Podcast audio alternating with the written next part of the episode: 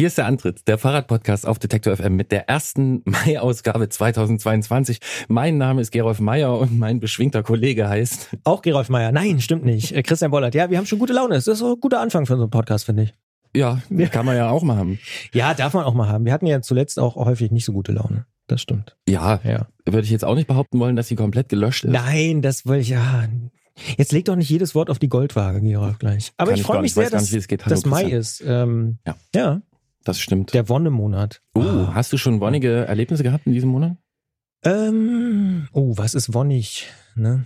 Was sind denn für dich ein wonniges Erlebnis? Ja, doch, ich war schon Fahrradfahren zum Beispiel. Ja. Ja, Zum ja doch, Beispiel. dann fahrradig wonniges Erlebnis habe ich schon. Ich denke jetzt natürlich direkt darüber nach, was sind noch wonnige Erlebnisse im Ich mache Sinne mir langsam Sorgen. der Duden-Definition. ja, Duden hin oder her. Ich mache mir Sorgen, dass du so lange brauchst, dass dir was einfällt, wo du sagst, das ist wonnig.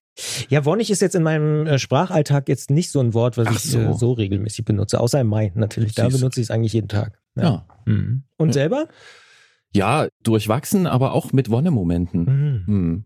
Würde ich- Wonnigen Momenten. Ja, schön. Ja, Ja. Was war da so? Ein wonniger Moment? ganz komischer, äh, komischer Wonnemoment. Ich war krank. Ich war sehr lange krank im April. Ein toller Wonnemoment. Äh, ja, und ich war krank unterwegs mit zwei anderen Menschen am Rande des Thüringer Beckens, beziehungsweise wie wir es nennen, seit letztem Jahr Himmelfahrt am Rande des Schmieringer Beckens. Und diese Krankheit, die hat dazu geführt, dass wir relativ wenig Strecke gemacht haben. Also wir waren da drei Tage unterwegs, dachten so, jetzt geht's los, können wir mal draußen schlafen. Null Grad nachts war es halt trotzdem Mhm. noch. Eine Nacht Jugendherberge, aber diese sozusagen gesundheitliche Verzögerungstaktik hat dazu geführt, dass wir, auch wenn wir uns sowieso schon, glaube ich, für jetzt so mal so Radtour stilistisch relativ entspannt halten, dass wir gemerkt haben, wie sehr man trotzdem immer noch auf diesem Film ist hier und das muss jetzt geschafft werden und jenes. Mhm. Und wir hatten super entspannte Momente und haben auf irgendwelchen Wiesen an der Finne, der Hohen Schrecke, Abgehangen. Dünen und sonst irgendwas einfach rumgelegen und Musik gehört und Quatsch erzählt, weil es einfach bei mir nicht anders ging. Und das war doch... Quatsch erzählen kenne ich. Ja. Ach so, Mhm. ja, geht bei mir auch nicht Mhm, anders. ja. Aha. Und ähm, Nee, aber das klingt gut. das war wonnig und dann hatten wir auch ein Ziel und da musste ich mich dann erstmal wieder verpuppen und zwei Tage ins Bett verschwinden. Also irgendwie so durchwachsen, aber doch schon intensive Momente. Und Wie muss ich mir das vorstellen bei euch? Also quatscht ihr dann die ganze Zeit oder hat dann jeder auch ein Buch dabei oder so? Also wie muss ich Nee, mir das war- Lager dann vorstellen? Ach so, nee, es wurde erzählt. man man wurde redet dann nachts- miteinander. Ja. Ma- Ab und zu rede ich mit anderen Menschen, ja. Das so. ist, ja, wenn es mal gar nicht mehr anders geht. Ja. Und ähm, Musik gehört wurde. Ich habe dann sogar irgendwann beim Fahrradfahren so äh, Musik an, weil ich so gute Laune hatte, weil wir dann doch ein Stück vorwärts gekommen sind. Die Sonne schien, das Schmieringer Becken. Handy-Disco. Ähm, ja, Handy-Disco Ja, aus dem Trikot raus. Und ähm, das Schmieringer Becken erwachte so langsam in den Frühling. Und ja, ging immer weiter nach Westen, viel weniger, als wir gedacht haben, was wir schaffen würden. Aber völlig egal. Das war irgendwie äh, trotzdem gut. Man nimmt, was geht, was man kann. Absolut. Und so viel kann ich jetzt schon verraten als kleiner Spoiler für diese Ausgabe. Die wird überdurchschnittlich lang, wenn ich mich nicht völlig verzählt habe. Denn wir haben gleich drei Themen, aber dazu gleich mehr. Ja, ich kann dir danach noch ein Geheimnis verraten. Also überlege ich mir noch. Bis gleich.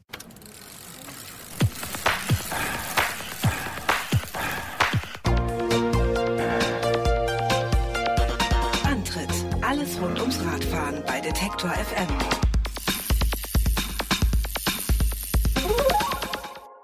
Jetzt haben wir gerade schon ein bisschen was verraten, was wir in diesem Podcast vorhaben, in dieser Episode. Und wir können so viel sagen, das große Oberthema ist Kindermobilität. Wir sprechen darüber zum Beispiel mit Jens Klötzer vom Tourmagazin. Den kennt ihr, liebe Hörerinnen und Hörer, natürlich schon sehr, sehr gut. Aber er kennt sich mittlerweile auch sehr, sehr gut mit dem Thema Kind und Fahrrad aus. Und zwar nicht, weil er darüber schreiben würde und Überschriften sucht, nein, sondern weil er einfach Vater geworden ist, einer wunderbaren Tochter. Und die wird, man ahnt es, natürlich gleichermaßen behutsam wie auch nachdrücklich ans Thema herangeführt. Ich habe da auch rausgehört, dass da irgendwann in einer na, nicht allzu fernen Zukunft auch durchaus eine sportliche Karriere denkbar sein könnte. Wer genau zugehört hat, weiß auch, dass wir vor, ich glaube, ziemlich genau drei Jahren da schon mal drüber geredet haben. Aber Jens Klötzer spricht mit uns über Kindermobilität und äh, ich sag mal so kleine Lifehacks, äh, wenn es darum geht, die Kleinen zu transportieren. Ja, und auch wenn man es nicht glauben mag, in den drei Jahren ihres jungen Lebens, in denen Clara sich an die Fahrradmobilität rangepirscht hat, sind auch noch andere Dinge passiert. Und zwar hatten wir unter anderem eine Pandemie und haben sie auch noch auf diesem Planeten. Und ähm, Das hat natürlich auch in der Fahrradbranche für einige Probleme gesorgt. Wir haben schon oft drüber gesprochen. Und wenn man einen Strich drunter macht, könnte man sagen, die meisten Teile, die kommen aus Asien. Die verlässlich nach Europa zu bekommen, ist nicht so einfach. Und am schwierigsten ist das alles für kleine Marken. Haben wir auch gedacht. Und dann sind wir über eine Meldung gestolpert, dass sich im Allgäu eine Kinderradmarke gerade gegründet hat. Eine kleine Kinderradmarke, die ihre Aluminiumrahmen in Serie in Deutschland produzieren lässt. Und da mussten wir natürlich nachfragen, was machen die da und wie machen die das? Und äh, das haben wir getan. Wir fragen nach bei Genius Danny Leiko von Nice Bikes. Bevor es losgeht, ein kurzer Spot. Bald starten ja wieder die Grand Tours mit viel sportlichem Ehrgeiz, medialer Berichterstattung und leider auch mit schlimmen Stürzen. Die Teilnehmenden sind hoffentlich gut abgesichert, denn im schlimmsten Fall müssen sie ihre Karrieren beenden, weil der Sturz es unmöglich macht, weiterhin zu fahren. Aber nicht nur im Sport, auch in jedem anderen Beruf kann eine Berufsunfähigkeitsversicherung sinnvoll sein. Der digitale Versicherungsmanager Clark kann euch helfen, die richtige Versicherung zu finden und schlägt euch passende Versicherungen vor. Und wenn ihr euch die Clark App holt und zwei eurer bestehenden Versicherungen hochladet, dann schenkt euch Clark mit dem Code Antritt34 einen 30 Euro Shopping-Gutschein. Den Link findet ihr in den Show Notes. Und es gibt natürlich auch in diesem Monat eine Ausfahrt des Monats. Und wie sollte es anders sein? Bei dem Thema, was wir jetzt gesetzt haben, geht es auch um Kindertransport. Und zwar um drei Kinder, teilweise jedenfalls, die zur Kita gebracht werden wollen, müssen, dürfen. Und Micha aus dem sächsischen Nirgendwo, wie er selber gesagt hat, aus der Nähe von Heinichen, der hat uns verraten, wie er das macht, wie er auch bei Wind und Wetter, Schnee, Sturm und Eis äh, die Kinder über den Berg fährt. Auch sehr, sehr hörenswert. Unsere Ausfahrt des Monats ganz am Ende dieses Podcasts. Schlamm ist keine Entschuldigung. Wir sprechen aber erstmal mit Jens. Klingeln bei Klötzer. Die Technikfrage beim Antritt auf Detektor FM. Bei Klötzers zu Hause ist mal wieder ordentlich gefeiert worden, denn Tochter Clara ist jetzt drei Jahre alt und das ist ein großer Grund zur Freude natürlich bei den Klötzers. Und vor drei Jahren haben wir hier in diesem Podcast mit Jens über Kindertransport gesprochen und damals ist das noch etwas theoretisch und ja auch vorfreudig gewesen. Inzwischen schaut die Familie auf praktische Erfahrungen in der Heranführung des Nachwuchses an die Fahrradmobilität zurück. So könnte man es ich sag mal, in geflügelten Worten ausdrücken. Und darüber wollen wir und müssen wir natürlich sprechen. Und wer wäre ich, dem zu widersprechen, wenn das der Meister des geflügelten Wortes Christian Bollert sagt. Auf ähm, keinen Fall. mit dem anderen Meister sprechen wir gleich, denn äh, ja, wir wollen darüber sprechen, unter anderem auch, weil bei Clara gerade ein Fahrzeugwechsel stattfindet und wir uns sehr dafür interessieren, welche Fahrzeuge da genau rangiert werden. Wir wechseln dafür in den Klassikmodus und sprechen mit Jens am Telefon, denn wenn er nicht bei Clara ist und nicht bei uns, dann ist er entweder in der Redaktion oder im Windkanal. Ein wilder Sturm hat ihn dort länger festgehalten als geplant. Inzwischen sitzt er sicher im Büro und wir sagen mal wieder Hallo nach München. Hallo nach Leipzig. Jens, drei Jahre klarer Transport mit dem Rad. Welche Überschrift bekommt dieser Abschnitt? Oh, das ist eine gute Frage. Welche Überschrift bekommt dieser Abschnitt? Das ist ja eigentlich mein Job. Rat mal, warum dir diese Frage gestellt wird. Der bekommt die Überschrift. Oh je. Der bekommt die Überschrift. Alles geht, nichts muss. Oder vieles geht, nichts muss. Ja, sowas in die Richtung. Naja, man sollte das Kind zu nichts zwingen. Man sollte sie genau fragen oder versuchen herauszufinden, was ihr am besten taugt. Und es gibt tatsächlich mehr Transportmöglichkeiten, die auch doch ganz gut funktionieren, als ich gedacht habe. Oder Mobilitätsmöglichkeiten für das Kind. Ja. Dann müssen wir doch über genau diese sprechen. Wie habt ihr es denn gemacht? Wie seid ihr bisher zusammen unterwegs gewesen? Also mal von vorne angefangen. Wir haben natürlich mit einem Hänger angefangen, weil wenn das Kind noch gar nicht laufen kann und wenig Bewegungskoordination hat, dann ist so ein Hänger das Beste. Der hatte ganz am Anfang noch so eine Hängematte drin. Da war Clara noch Säugling. Also ich würde sagen, das geht schon fast kurz nach der Geburt, wenn sie sich so ein bisschen selber halten kann. Und in so einer Hängematte liegt die total safe. Das Ding war gut gefedert, da hatte ich überhaupt keine Sorgen. Sobald sie dann laufen konnte, ist sie eigentlich fast zeitgleich auch so aufs Laufrad gestiegen und hat es so ein bisschen rumgeschoben. Dauerte aber noch ein bisschen, vielleicht so bis, naja, anderthalb, ein, drei Viertel. Dann konnte sie tatsächlich schon Laufrad fahren. Das ist natürlich nichts für längere Touren. Deswegen haben wir neben dem Hänger, weil der doch im Handling ein bisschen kompliziert ist, noch einen Kindersitz fürs Fahrrad angeschafft. Und zwar eine, der vorne hinter dem Lenker ist Da war ich immer sehr skeptisch bei solchen Konstruktionen. Aber wir haben eine sehr gute Konstruktion gefunden, die auch ziemlich safe ist, die sich gut am Fahrrad montieren lässt und ja, auf dem sie sogar jetzt noch manchmal sitzt. Aber das sind jetzt ihre letzten Monate darauf. Sie wird zu groß und zu schwer. Ja, und jetzt geht's los mit dem ersten eigenen Fahrrad mit Pedale, mit Kettenantrieb, das sie noch nicht hundertprozentig beherrscht, aber auch dafür gibt es ja Hilfsmittel. Darüber sprechen wir gleich natürlich noch ein bisschen ausführlicher. Was mich noch interessieren würde, jetzt hast du so die verschiedenen Sachen aufgezählt, aber als wir uns neulich getroffen haben, hast du so richtig geschwärmt von dem Hänger. Das kam jetzt hier gar nicht so raus. Warum fandest du diesen Hänger so gut? Also konkret dieses Hängermodell und ich schwärme immer noch, ich bereue den Kauf nicht, der hat alle Erwartungen erfüllt, wenn nicht sogar übererfüllt. Und wir haben ihn auch deswegen noch nicht verkauft. Eigentlich hat er jetzt ausgedient, aber er wird noch eine Saison bleiben, weil Clara ihn so liebt und wir um der alten Zeiten wegen noch die ein oder andere Tour diesen Sommer darin machen wollen. Das Besondere an dem Hänger ist, dass er nur ein Rad hat, und das ist, glaube ich, auch schon das wesentliche Alleinstellungsmerkmal. Und das macht das Fahren mit dem Hänger also fahrdynamisch ist er halt eine eigene Liga, weil er immer die gleiche Spur fährt wie das Fahrrad. Und das klingt jetzt erstmal banal, aber in der Praxis ist es wahnsinnig viel wert, weil er immer genauso die Schlaglöcher umkurvt, wie ich das mit dem Fahrrad tue, weil er nicht an Pollern hängen bleibt, weil er nicht die Bordsteine runterkippt, weil er überhaupt nicht umkippen kann weil er sich mit in die Kurve legt bei Kurvenfahrten. Auch das spürt man, diesen Unterschied. Und einem zweirädrigen Hänger völlig überlegen ist. Dazu kommt noch der Federweg. Das Ding hat, glaube ich, fast 25 Zentimeter Federweg. Ist auch eigentlich für Mountainbikes gedacht, aber ich habe ihn im Wesentlichen auf der Straße benutzt. Und für das Kind ist das Ding wie eine Sänfte. Also der schwebt quasi überm Boden. Und dagegen alle anderen zweirädrigen Hänger rumpeln, finde ich. Und ja, das macht diesen Hänger aus und wir lieben ihn. Die gesamte Familie liebt ihn. Er hat auch ein paar Nachteile. Er ist so im Handling ein bisschen umständlich, weil er natürlich umkippt, wenn er nicht am Fahrrad hängt. Auch das ganze Gespann kann umfallen. Und was meine Frau jetzt auch nicht so geil fand, man kann das Ding halt nicht zum Einkaufen benutzen, wie man viele andere dann, das sieht man ja dann oft, da kann man dann irgendwie Räder ausklappen oder da ist noch ein drittes Rad vorn dran und man schiebt den so durch den Supermarkt mit dem Kind.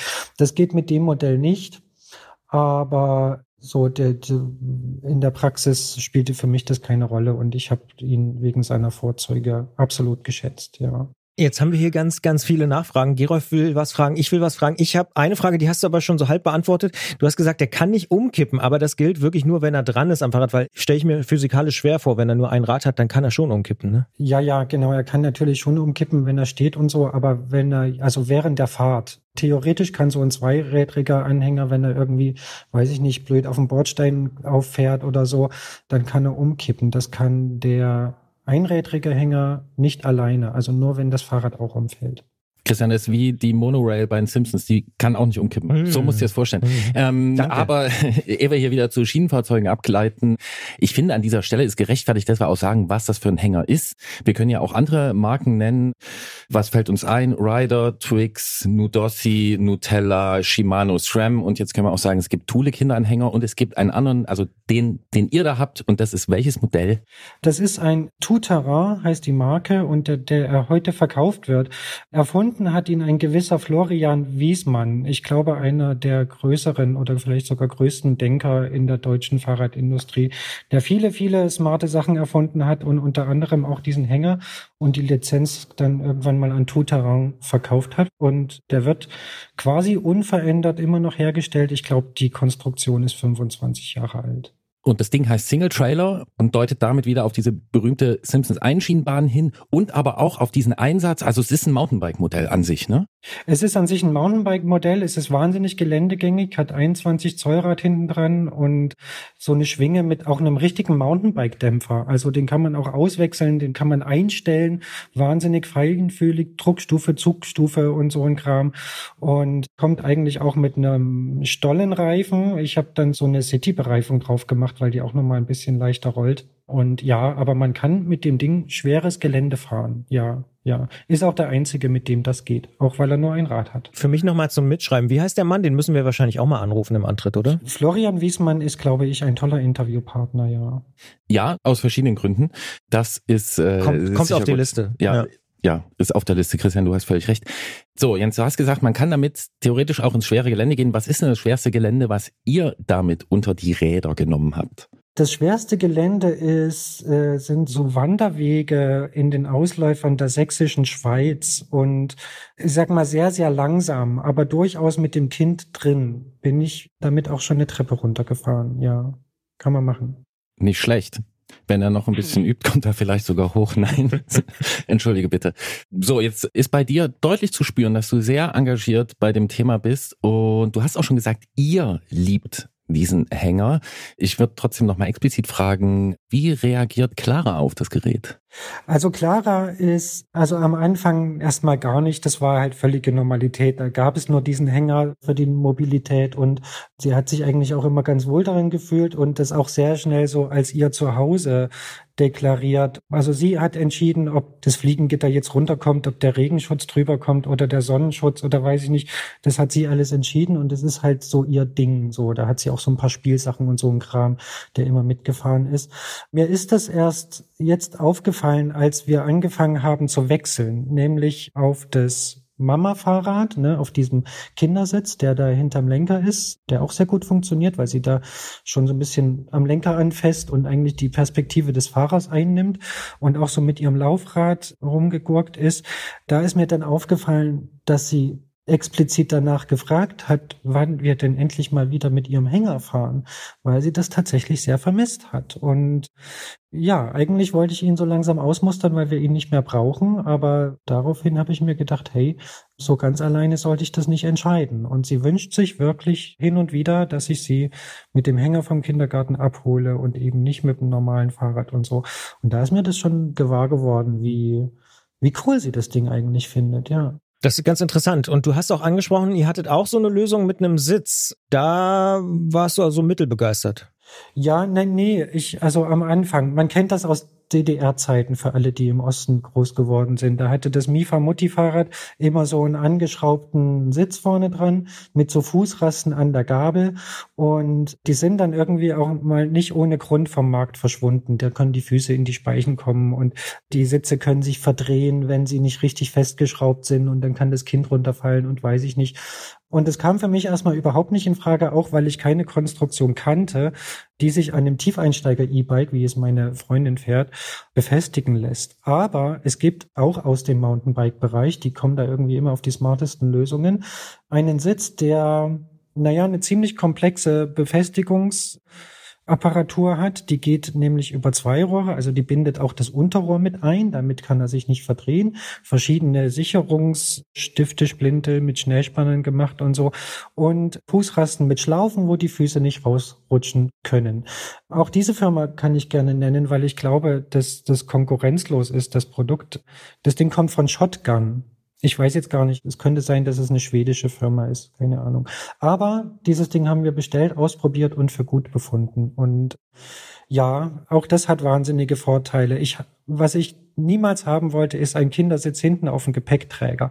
Ich finde das ganz fürchterlich, weil die Kinder da irgendwie einschlafen können, den Kopf hängen lassen können, man hat sie nicht im Blick.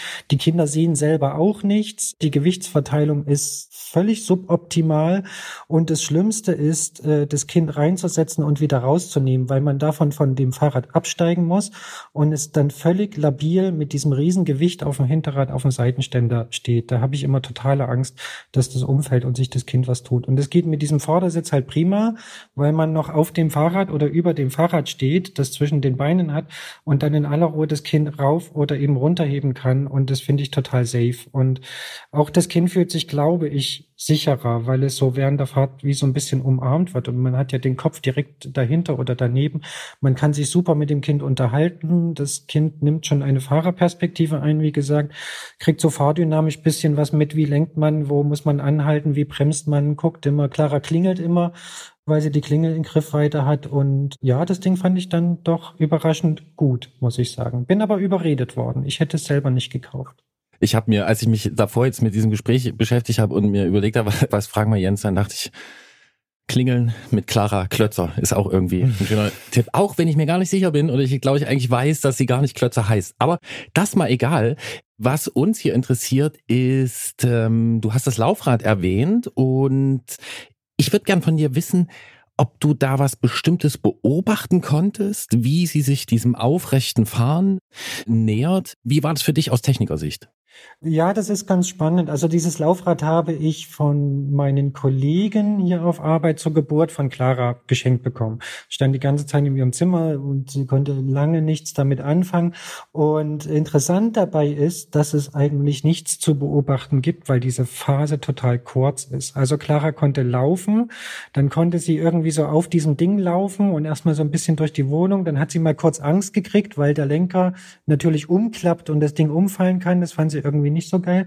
Und als sie sich dann nach so ein paar Monaten Abstand wieder diesem Ding näherte, gab es quasi keine Einführungsphase oder wie soll ich das beschreiben? Die, die düste los und hat sofort irgendwie intuitiv kapiert, wie das physikalisch funktioniert, also wie das so fahrdynamisch funktioniert. Ja, wenn ich da irgendwie in die eine Richtung kippe, muss ich in diese Richtung lenken, damit sich das wieder austariert und so. Und dann ging das ziemlich schnell. Also erst so ein bisschen zaghafte Schritte, dann irgendwie der erste Meter mit Beine hoch und so. Und dann hat das, weiß ich nicht, wenige Monate gedauert, wo sie dann wirklich, also so fuhr, dass man als Vater die Hände über den Kopf schlägt und denkt, oh Gott, oh Gott, jetzt krachst du da irgendwie gleich in diesen Zaun oder weiß ich nicht. Aber sie, die Kinder, und das habe ich im Gespräch halt auch schon mit vielen anderen Eltern erfahren, die machen da intuitiv das Richtige. Und sie ist auch wirklich nur ganz, ganz wenig gestürzt mit dem Ding, obwohl es wirklich haarige Situationen gab. Das finde ich sehr bemerkenswert. Ich glaube, Laufräder sind die beste Erkenntnis für die Entwicklung von Kindern in den letzten Jahren. Früher gab es immer Stützräder und dass diese Zeiten vorbei sind, da bin ich sehr dankbar, dass ich das nicht selber rausfinden musste. Ja. Das finde ich sehr, sehr spannend, weil das für mich persönlich auch so als Beobachter von der Seitenlinie auffällig ist, dass die letzten 10, 20 Jahre da das Laufrad den absoluten Siegeszug angetreten hat. Und das, was du gerade gesagt hast, ist ja eigentlich die absolute Bestätigung dafür, ne? Absolut, ja, ja. Und man kann ruhig sehr, sehr früh damit anfangen. Wie gesagt, ich war erstaunt, wie früh sie schon damit irgendwie versucht hat, das zumindest. Wenn es dann nicht geht und wenn sie dann erstmal irgendwie keinen Bock drauf haben, alles easy.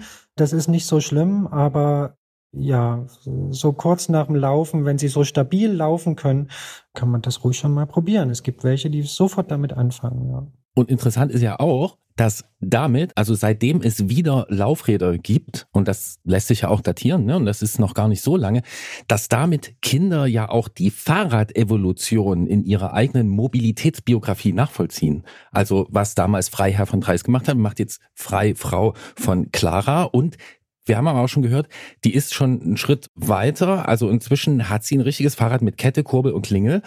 Worauf, Klingel natürlich, ja. Logisch. Ja. Worauf habt ihr bei der Modellauswahl geachtet, Jens? Also, naja, wir haben darauf geachtet, dass es möglichst leicht ist, sehr leicht. Und da gibt es halt wenige Firmen, die sich wirklich darauf spezialisieren. Die ganzen großen Marken, merkt man, legen da wenig Wert drauf. Die Dinger sind überproportional schwer. Wenn man das mal hochrechnet auf die 15 Kilo, die sie jetzt vielleicht hat, und sie hat dann halt so ein 5 Kilo Kinderfahrrad, das kann man sich ausrechnen, was das als Erwachsener bedeutet, ja, irgendwie so ein Motorroller. Aber da gibt es halt dann wenige Firmen, ich würde mal sagen zwei oder drei vielleicht. Kann ich auch gerne nennen. Das ist die Firma Woom aus Österreich, die Firma Early Rider, ich glaube aus England und vielleicht noch Isla Bikes auch aus England. Kokua kann man vielleicht noch nennen. Und das ist dann so eine Handvoll, wo man sich auswählen kann. Und dann war das jetzt im vergangenen Jahr, als wir uns das Ding zugelegt haben, gebraucht natürlich, weil billiger und man muss ja nicht alles neu kaufen und außerdem benutzt man es eh nicht so lange. Und dann war es einfach eine Sache, was ist überhaupt verfügbar. Also die Dinger waren natürlich auch restlos ausverkauft. Es war gar nicht dran zu denken, sowas neu kaufen zu können.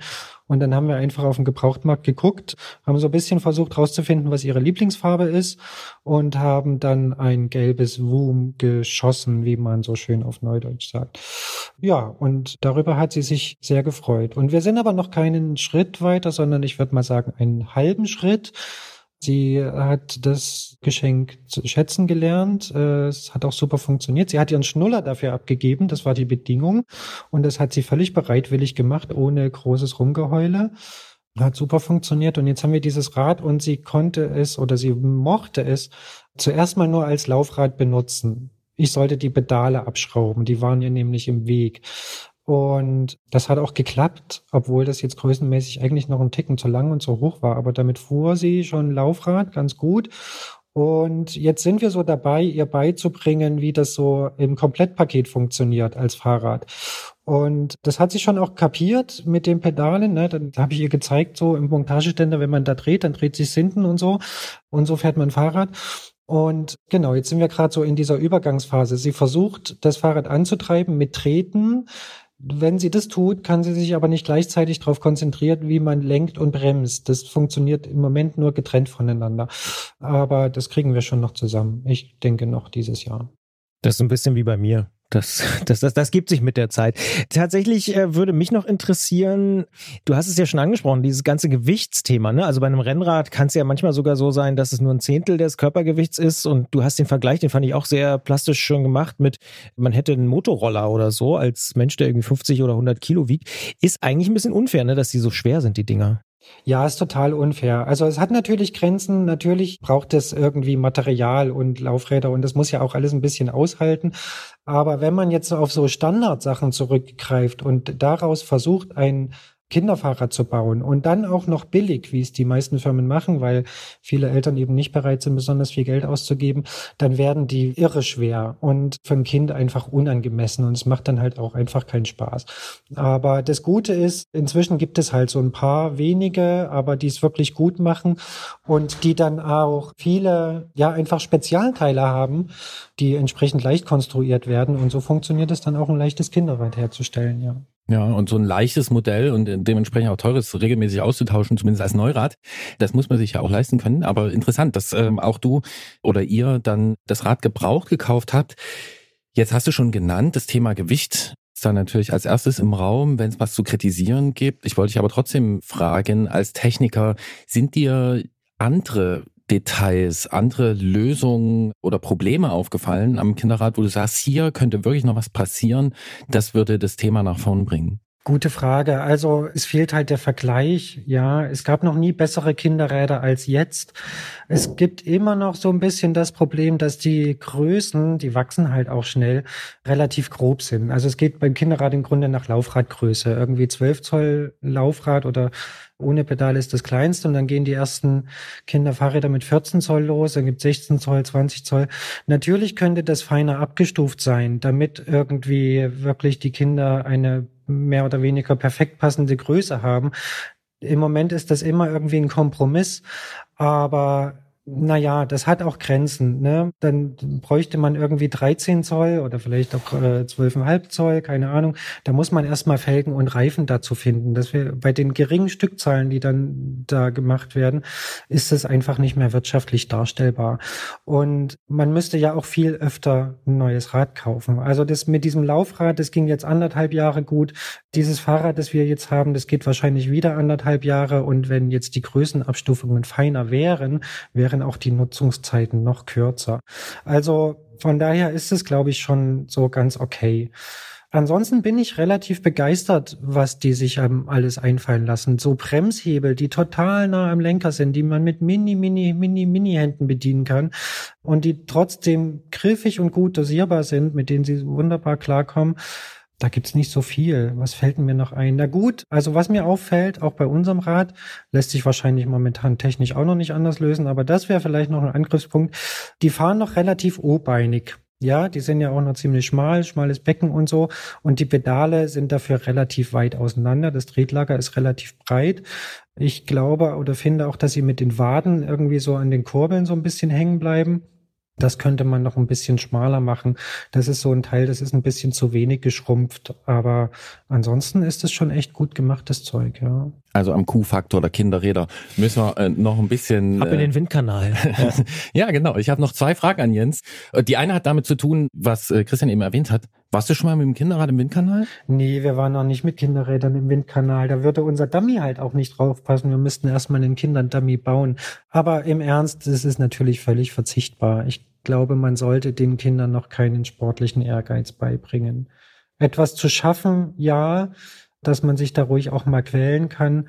Aber für Wettkämpfe ist es doch noch zu früh. Hm, und gibt es irgendwas aus den letzten drei Jahren Radmobilität mit Clara, was du für dich gelernt hast? Ja, dass man sich Zeit lassen sollte, dass man das Kind zu nichts zwingen sollte. Ich habe natürlich auch gehofft, dass sie irgendwie sofort mit diesem Fahrrad losdüst und wir die erste Runde drehen können und so. Aber das geht natürlich nicht. Und dann muss man sich darauf einlassen und sich überlegen, wie man ihr hilft. Auch da sind wir jetzt einen Schritt weiter. Das habe ich noch gar nicht erwähnt oder da sind wir jetzt noch gar nicht gekommen. Wir haben ein, ja, noch ein Produktname, ein Follow Me gekauft. Auch das Ding ist konkurrenzlos. Das ist so ein Gestell, das man beim Zugfahrrad, bei Mama oder Papa hinten an den Radaufnahmepunkt befestigt und dann kann man so eine, na, wie so ein Ausleger runterklappen, wo man das Vorderrad vom Original Kinderrad einhängt. So, und dann zieht man das wie einen Hänger hinterher. Und dann sitzt sie auf ihrem eigenen Fahrrad, muss sich aber nicht aufs Fahrrad konzentrieren, sondern wird gezogen.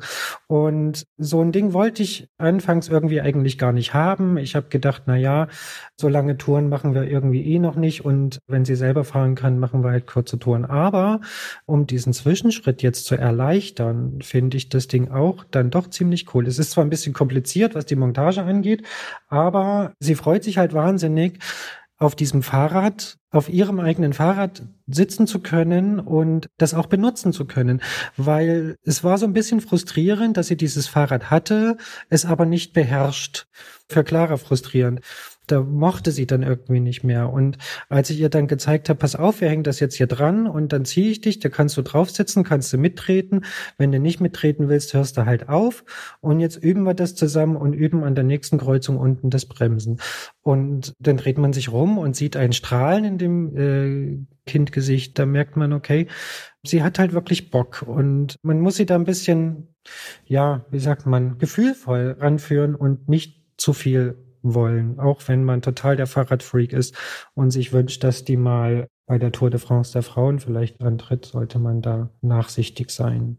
Ja, da ist also der Horizont schon äh, skizziert. ist schon skizziert, ist schon aufgemacht. Ich muss noch zum Ärgernis meines Co-Moderators Christian Bollert, muss ich noch eine Frage nachschieben, weil wir jetzt ja auch im Gespräch gemerkt haben, da ist viel Stoff da, viel Futter und du hast auch gesagt, die sind so die verschiedenen Transportmöglichkeiten für Kinder, die sind in den letzten Jahren wirklich besser geworden. Du als Fahrradbranchen-Insider, hast du eine Idee, warum das so ist, wo das herkommt? Na, ich glaube einfach, dass das halt so ein gesellschaftlicher Wandel und so ein, dieser Mobilitätswandel, den wir hier haben, da schon mit Feuer gibt. Also gerade in den urbanen Gebieten, in den Städten, wo dann doch immer mehr Leute aufs Auto auch verzichten möchten, immer mehr junge Leute, und trotzdem auch mobil sein wollen und eben auch mit ihren Kindern mobil sein wollen und ein bisschen mehr Verständnis einfach für das Draußensein in der Natur sein, aktiv sein und aber auch natürlich technische Möglichkeiten. Also das Fahrrad selbst hat sich ja wahnsinnig schnell weiterentwickelt in den letzten 10, 20 Jahren und daraus entstehen oder fallen dann auch viele Ideen ab, wie man Kinderräder oder Transport von Kindern besser, bequemer und sicherer machen kann. Ganz klar. Also schon mal die Lastenräder sich anzuschauen, die teilweise extra für Kindertransporte entwickelt worden sind. Da sind irgendwie Sitze drin mit Fünfpunktgurten und Regenverdeck, was weiß ich. Wenn ich da an meine Kindheit denke, wie wir so transportiert worden sind, dann haben wir schon echt gute Zeiten. Ja. Klingeln bei Clara. Ah nee, Klingeln bei Klötzer. Das war die aktuelle Ausgabe. Ja, und interessant, dass eine der längsten Klingel bei Klötzer Aufzeichnungen in diesem Podcast sich nicht um irgendwie Rennräder und Windkanal und hast du nicht gesehen und elektrische Schaltung und was es sonst noch so gibt. Obwohl der Windkanal äh, dabei war, aber nur ja, der Windkanal ist ja. natürlich dabei, aber um das äh, schöne Thema Kindertransport und es ist schön, dir da auch zuzuhören, wie dir dabei so ein bisschen das Herz aufgeht, glaube ich. Und ich denke, Clara hat da bestimmt ziemlich gute Wahl mit ihrem Vater getroffen. Das, vielleicht wird es doch was mit der Tour de France. Danke ja, dir, Jens. Können noch mehr erzählen, aber ich glaube, in einem Jahr haben wir wieder so viel Gesprächsstoff. Viel Spaß in der Redaktion und bis bald. Bis bald, ich danke euch. Ich finde das echt gut, Jens, äh, so viel über das Thema erzählen äh, zu hören und auch so. Ja, die Begeisterung, die hört man raus. Ja, ja. Genau. Ja, ja das ist cool. Und ich finde es auch super, wie er so reflektiert, dass es auch ein bisschen eine Frage der Geduld ist. An dieser Stelle vielleicht nochmal Props an Stefan Wolfgruber, der mir das Fahrradfahren beigebracht hat, weil meine Eltern hatten keine Geduld. Das hat nicht funktioniert und der Nachbar hat es dann gemacht. Der hatte irgendwie Geduld und war vielleicht auch, weil ein bisschen ne, nicht so großer Altersunterschied. Ich glaube, nach einem Tag konnte ich Fahrrad fahren. Also ich bin natürlich auch hier und da. Ich hatte, glaube ich, Stützräder am Anfang auch noch und Stefan Wolfgruber, Props, lange nicht gesehen. Der hat es mir beigebracht. Und der ist im Alter deiner Eltern ungefähr? Nee, der ist, nee, eben nicht. Der ist, weiß ich nicht, der war damals vielleicht so zwölf oder so, als Ja, ich halt so vier okay. oder fünf war. Und genau, also der war halt ein Junge aus der Nachbarschaft, der mir das beigebracht hat, nicht vom Fahrrad zu fallen. Und warum haben deine Eltern aufgegeben? Weil ich, glaube ich, zu oft umgefallen bin. Und das irgendwie, ja, sie haben irgendwie gedacht, ach, das wird nichts mehr, der kriegt's nie auf die Reihe. Und passiert das immer noch? Nur mit Klickpedalen. Und ist auch schon Jahre her. Ja, vom Haus von Marc Püschel, den ich an dieser Stelle auch grüße. Wollte ich ganz cool vorfahren, hatte ich, glaube ich, mit die ersten Klickpedalen. Hat auch super geklappt, bis ich dann merkte, als ich angehalten habe, scheiße, ich bin noch nicht raus. Und dann dieser klassische Moment, du merkst, du kommst nicht mehr raus, du versuchst es noch kurz und dann weißt du einfach nur, du fällst. Und er kam da gerade auch, ich hatte geklingelt bei ihm, ganz cool. Er macht die Tür auf, ich fall um. Super cooler Auftritt von mir. Ja, Ich, also ich glaube, Mhm. das ist mir noch nicht passiert, aber neulich. Äh, Nicht mal eine Ampel oder so? Nee, das nicht, aber ich bin neulich beim Einklicken umgefallen. Und zwar richtig, und zwar ich, ich bin beim Losfahren, beim Einklicken über den Lenker. Ah ja, da, So, das kann auch passieren. und das- ja. Auf einem französischen Marktplatz.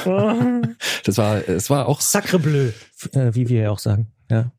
ja, auf jeden Fall, genau. Das ist ja quasi unser Motto. Ja. Sacre bleu, das heilige Blau. Nee, ja, ach, ich glaube, das ist so ein 60er Jahre Fernseh-Filmspruch. Oh, Sacre bleu, äh, hier Louis Define und so. Okay. Ja, aber Dann nehmen wir jetzt die zwei, drei Serpentinen zurück zu unserem eigentlichen Thema. Und zwar geht's heute darum, wie Christian Bollert, wie oft er umgefallen ist auf dem Weg zum aufrechten Fahren mit seinem Fahrrad. Und es geht darum, ja, wie Kinder sich bewegen, was es da für Räder gibt. Und es geht natürlich bei uns auch immer so ein bisschen um Branchenhintergründe und wie wird das Fahrrad eigentlich zum Fahrrad, wo kommt alles her.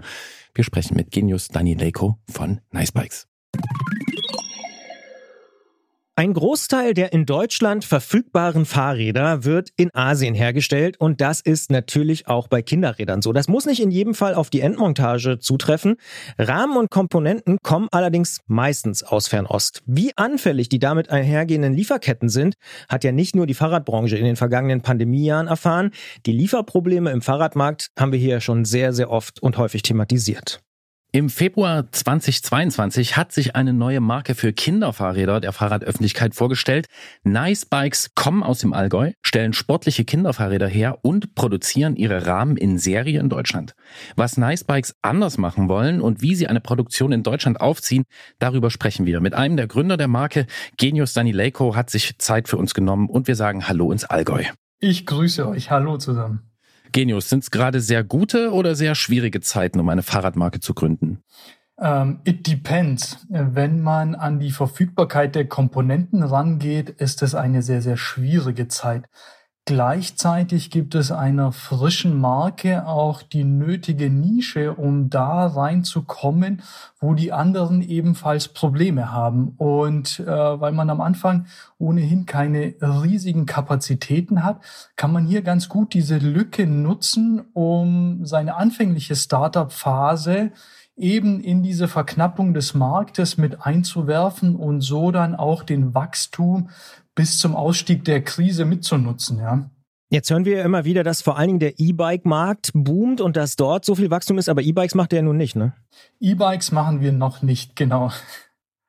noch soll's mit eigenen Antrieb den Berg auf und vor allem spaßig Berg runtergehen. Hier haben wir das größte Potenzial gesehen. Ihr betreibt eigentlich einen Laden für Kinderfahrräder und wir müssen noch dazu sagen, wenn wir ihr sagen, dann sind das du und deine Frau, richtig? Genau. Wie seid ihr auf die Idee gekommen, die jetzt auch noch selbst herstellen zu lassen, die Kinderräder? An sich ist es eine logische Verknüpfung vieler Kompetenzen, Erfahrungen, die wir so mitgebracht haben und dann auch der Drang, ein eigenes Produkt zu haben. Also zum einen, ich bin Ingenieur und habe viele Jahre jetzt bei Bosch hinter mir, wo ich in der Entwicklung tätig war und dann aber auch vor allem im Einkauf war. Und äh, meine Frau ist aus Marketing, war dort jahrelang in vielen Werbeagenturen tätig.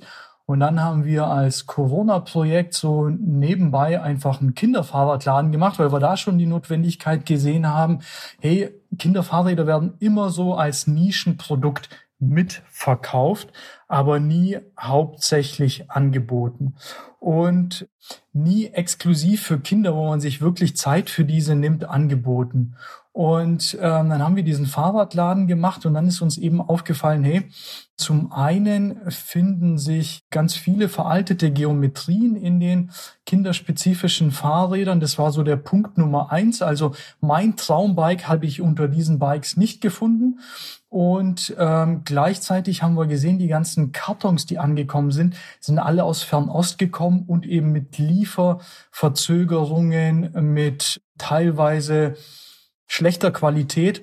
Und ähm, dann habe ich eigentlich nur eins und eins zusammengezählt, weil ich habe aus der Automobilindustrie gelernt, es kommt nicht ganz so sehr mehr darauf an, wo du produzierst. Wenn du eine gute Qualität haben willst, dann ist die auch in Fernost teuer.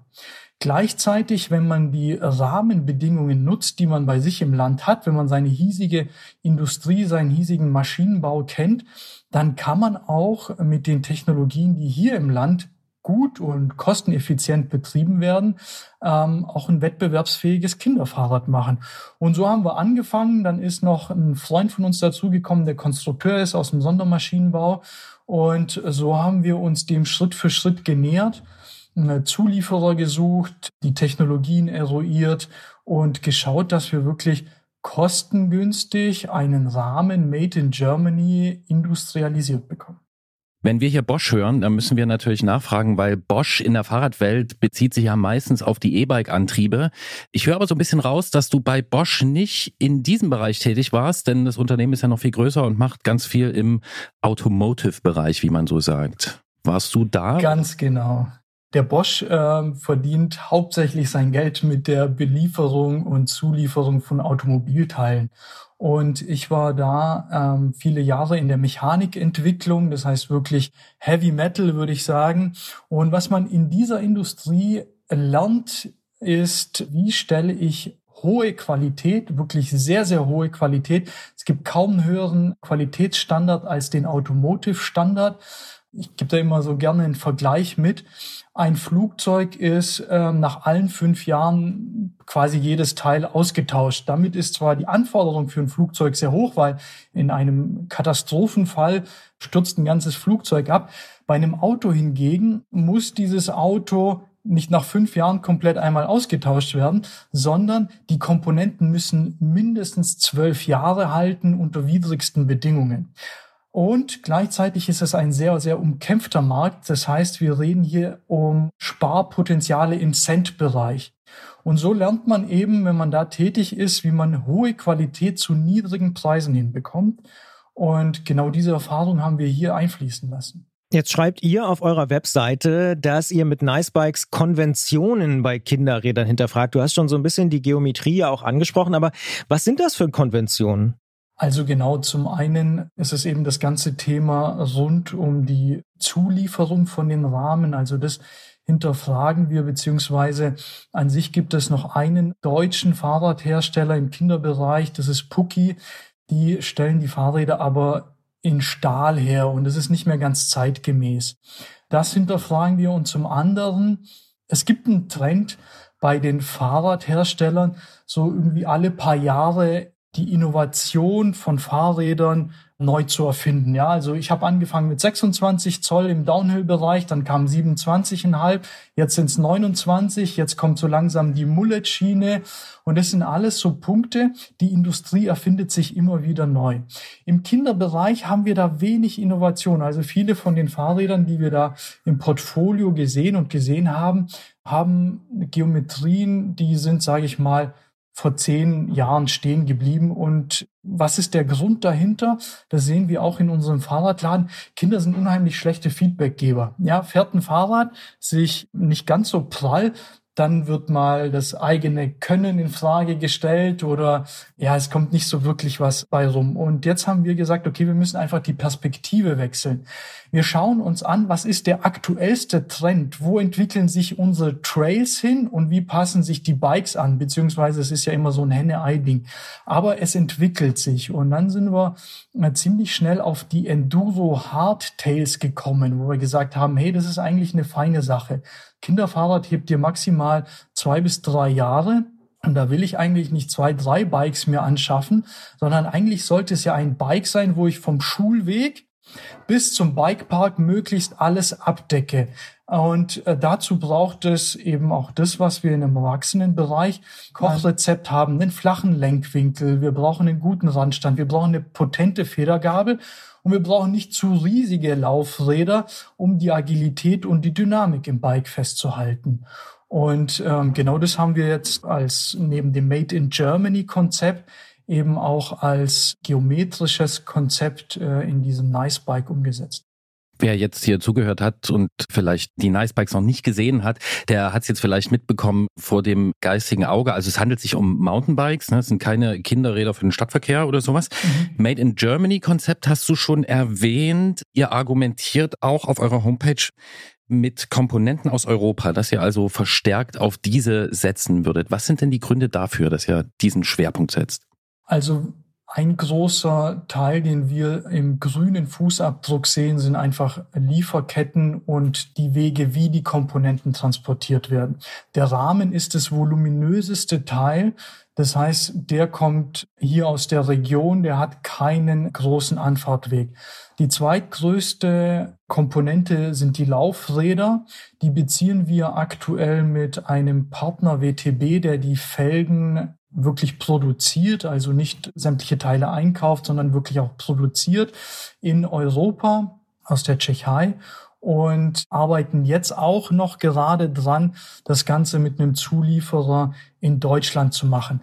Das heißt, wir versuchen wirklich die voluminösesten Teile möglichst lokal mit wenig CO2-Ausstoß, wobei auch hier CO2-Ausstoß ist ja nicht gleich CO2-Ausstoß. Wenn wir Frachter benutzen, um den Seeweg zu nehmen, dann haben wir ja auch eine gewisse Belastung der Meere, die damit einhergeht. Und das Ganze wollten wir eben umgehen. Bei vielen kleinen Komponenten, Vorbau, Lenker, Sattel, da sind wir einfach nicht so weit in Europa, das wirklich kosteneffizient zu realisieren. Da sind die Fertigungsstätten, die Massen und die Stückzahlen einfach nicht darauf ausgelegt, so dass wenn wir diesen Schritt jetzt auch noch gehen würden, heute, Zukunftsmusik sieht nochmal anders aus. Wer weiß, was sich da in den nächsten Jahren noch tut. Aber Stand heute würden wir dann das Fahrrad unbezahlbar machen, beziehungsweise nur einem ganz, ganz geringen Klientel- und Kundenkreis erschwinglich machen. Und auch das wollten wir umgehen. Wir haben gesagt, wir stellen natürlich ein hochwertiges oder hochpreisiges Produkt her, aber es ist wettbewerbsfähig. Es kommt nicht der Preis vom Rahmen Made in Germany, sondern einfach durch die Wertigkeit der Komponenten. Die verstellbare Sattelstütze, die Manitou-Federgabel, die Reifen. Daher kommt der Preis und mit diesem Preis sind wir aber auch durchaus wettbewerbsfähig zu anderen Herstellern, die eben nicht den Rahmen Made in Germany haben.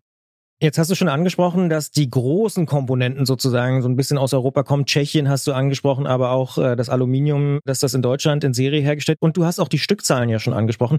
Über welche Zahlen reden wir denn da? Also wir planen dieses Jahr noch eine Erweiterung des Portfolios. Wir haben jetzt das 24 Zoll im Portfolio und gehen dann auch noch auf ein 20 Zoll und auf ein 26-27,5 Mullet Bike, so dass wir praktisch das Portfolio Kinder bis Jugendfahrrad voll abdecken können und versuchen dann dieses Jahr 750 Einheiten zu produzieren. Das ist für ein Startup durchaus eine Challenge, weil hier auch nochmal eine Kapitalgeberfrage mit geklärt werden muss und werden dann nächstes Jahr den vierstelligen Bereich anpeilen so um die 700 Alurahmen im Jahr in Deutschland herstellen. Das klingt gar nicht so einfach, haben wir hier in den letzten Monaten und Jahren gelernt, gerade was Serienfertigung mhm. von Rahmen in Europa anbelangt. Wie äh, kompliziert ist es denn gewesen, das so aufzuziehen? Also das war tatsächlich eine Odyssee und sie ist schwierig gewesen. Wir haben bis kurz vor Ende noch wirkliche Probleme gehabt es ist schwierig. Wir müssen so ein paar Vergleiche ziehen, um das Ganze zu verstehen. Wenn ich in Taiwan oder in China eine wirkliche Fabrik habe, die auf Fahrräder spezialisiert ist, dann ist praktisch jeder Handgriff, den der Rahmen braucht, optimiert. Der Rahmen kommt raus, wird Wärme behandelt, dann wird er noch CNC bearbeitet und so weiter und so fort. Wenn du diese Möglichkeiten nicht hast, sondern eben wie vorhin schon angesprochen, die hiesigen Technologien nutzen musst, dann musst du an der einen oder anderen Stelle kreativ werden. Ein Thema ist beispielsweise die Wärmebehandlung des Rahmens. Sie ist Stand heute in Deutschland mit einem Aluminium aus der 6000er Legierung nicht ohne weiteres möglich. Also ich muss hier den Rahmen beispielsweise, müsste ich nochmal auf äh, knapp 600 Grad erhitzen und dann schockartig abkühlen. Diese Anlagen beispielsweise, die gibt es in Deutschland so nicht in der Form, dass man sie effizient nutzen könnte. Also muss man sich hier konstruktiv behelfen, um die Schwächung, die durch den Schweißprozess kommt, im Griff zu bekommen, sämtliche Normen und dann auch, unser Bike verspricht ja auch mit seiner Optik eine Enduro-lastige Fahrweise und äh, dem musst du natürlich auch standhalten. Also sind die Tricks und Kniffe, die du da anwenden musst, mechanischer Natur und das differenziert so ein bisschen unseren Aufbauprozess und unseren Fertigungsprozess zu dem, wie wenn ich es habe, wenn ich in Fernost einen Rahmen produziere. Da ist das Know-how und die Fertigung deutlich tiefer. Das heißt, ich kann salopp gesprochen den Hörer in die Hand nehmen und kriege dann paar Monate später einen Rahmen, von dem ich sicher gehen kann, dass der weitestgehend hält, weil man eben diese ganzen Schwachpunkte, die so eine Produktion mit sich hat, schon erkannt hat und behoben hat. Wir mussten das praktisch von Anfang an neu machen. Ja, also gerade dieser Schweißprozess und wie man ähm, den Verzug des Rahmens in den Griff bekommt, das war eine große Herausforderung.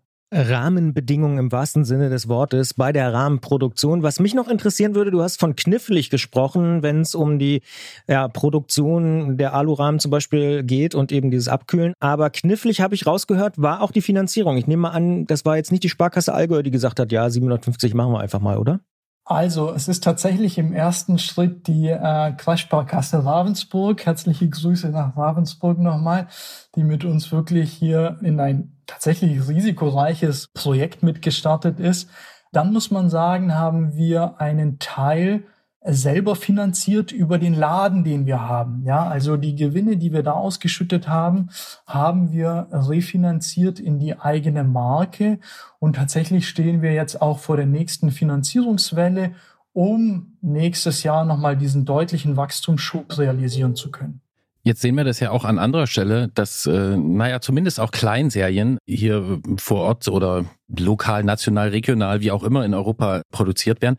Da ist dann immer nicht so ganz klar, inwiefern ist das jetzt äh, durch die Pandemie verursacht? Ist die Pandemie, in welchem Umfang ist sie dran schuld? Was würdest du sagen? Wie stark ist eure Entscheidung für diesen Produktionsstandort Deutschland mit den ganzen Umständen, die du erläutert hast? Inwiefern ist das von der Pandemie beeinflusst? Hm, ich würde gern auf die Frage nicht ganz direkt antworten, weil wir natürlich nicht sagen können, wie ist es gewesen vor der Pandemie. Was ich aber jetzt sagen kann, ist, unser Zulieferer, mit dem wir dieses Projekt gemacht haben, die Fertigungskompetenz aufgebaut haben, zu dem kann ich hinfahren. Und das macht natürlich vieles, vieles einfacher. Ich kann bei Problemen viel, viel schneller agieren. Ich kann viel, viel schneller hinfahren für eine Problemlösung, Brainstorming, wie machen wir es? Man guckt sich das viel genauer in der Produktion an. Ich kann mit dem Schweißer reden. Ich kann mit ihm reden, du, welche Blechstärke mussten das aus deiner Sicht haben? Und ich kann auch auf Corona, also auch wir hatten Corona, aber auf das kann ich auch ganz anders reagieren, weil ich muss nicht ans Telefon oder per E-Mail versuchen, jemanden zu erreichen, sondern ich fahre dahin, irgendjemand ist da, man sucht eine Lösung oder man sagt, hey, wir können jetzt noch ein, zwei Wochen warten, das tut's dann auch, bis dann wieder Ruhe eingekehrt ist. Habe ich meinen Zulieferer in Fernost, in Asien, dann habe ich erstmal die zeitliche Distanz. Ich kann nicht einfach mal hin. Wenn da jemand nicht ans Telefon geht, dann ist da diese, diese Hürde da. Es ist eine gewisse sprachliche Barriere da, die darf man nicht unterschätzen, auch wenn ich wirklich von mir sagen würde, ich spreche perfekt Englisch und fließend, dann sind wir dann trotzdem zwei Nicht-Muttersprachler und müssen dann irgendwie technisch ein doch komplexes Thema besprechen. Und das alles darf man nicht unterschätzen. Und ich würde sagen, die Pandemie an der Stelle hat uns ein bisschen mehr gezeigt, dass dieser nahe Bezug, dieser Entwicklungspartner, mit dem ich wirklich, wirklich Hand in Hand gehen kann, doch Gold wert ist, weil der auch in so einer distanzierten Phase wie der Pandemie greifbarer ist, ja. Stichwort greifbar und viele E-Mails schreiben an Zulieferer. Das haben wir hier auch im Podcast ja auch schon häufiger, einmal sogar sehr, sehr plastisch gehört, wie das sein kann, dass man da hunderte E-Mails teilweise für so Bestellungen hin und her jagt. Jetzt hat Gerolf ja schon gesagt und nochmal erklärt, was ihr so für Fahrräder herstellt. Also, dass es ja eher in Richtung Mountainbike geht. Euer günstigstes Rad ist aktuell ein Modell für 1267 Euro. Das ist schon eine ganze Menge Geld, gerade für ein Kinderrad. Du hast es ja angesprochen, zwei, drei Jahre hält das Ding, dann braucht man ein neues. Warum kosten Kinderräder so viel? Weil eigentlich eigentlich sind sie doch viel kleiner. Müsste doch eigentlich günstiger sein, oder?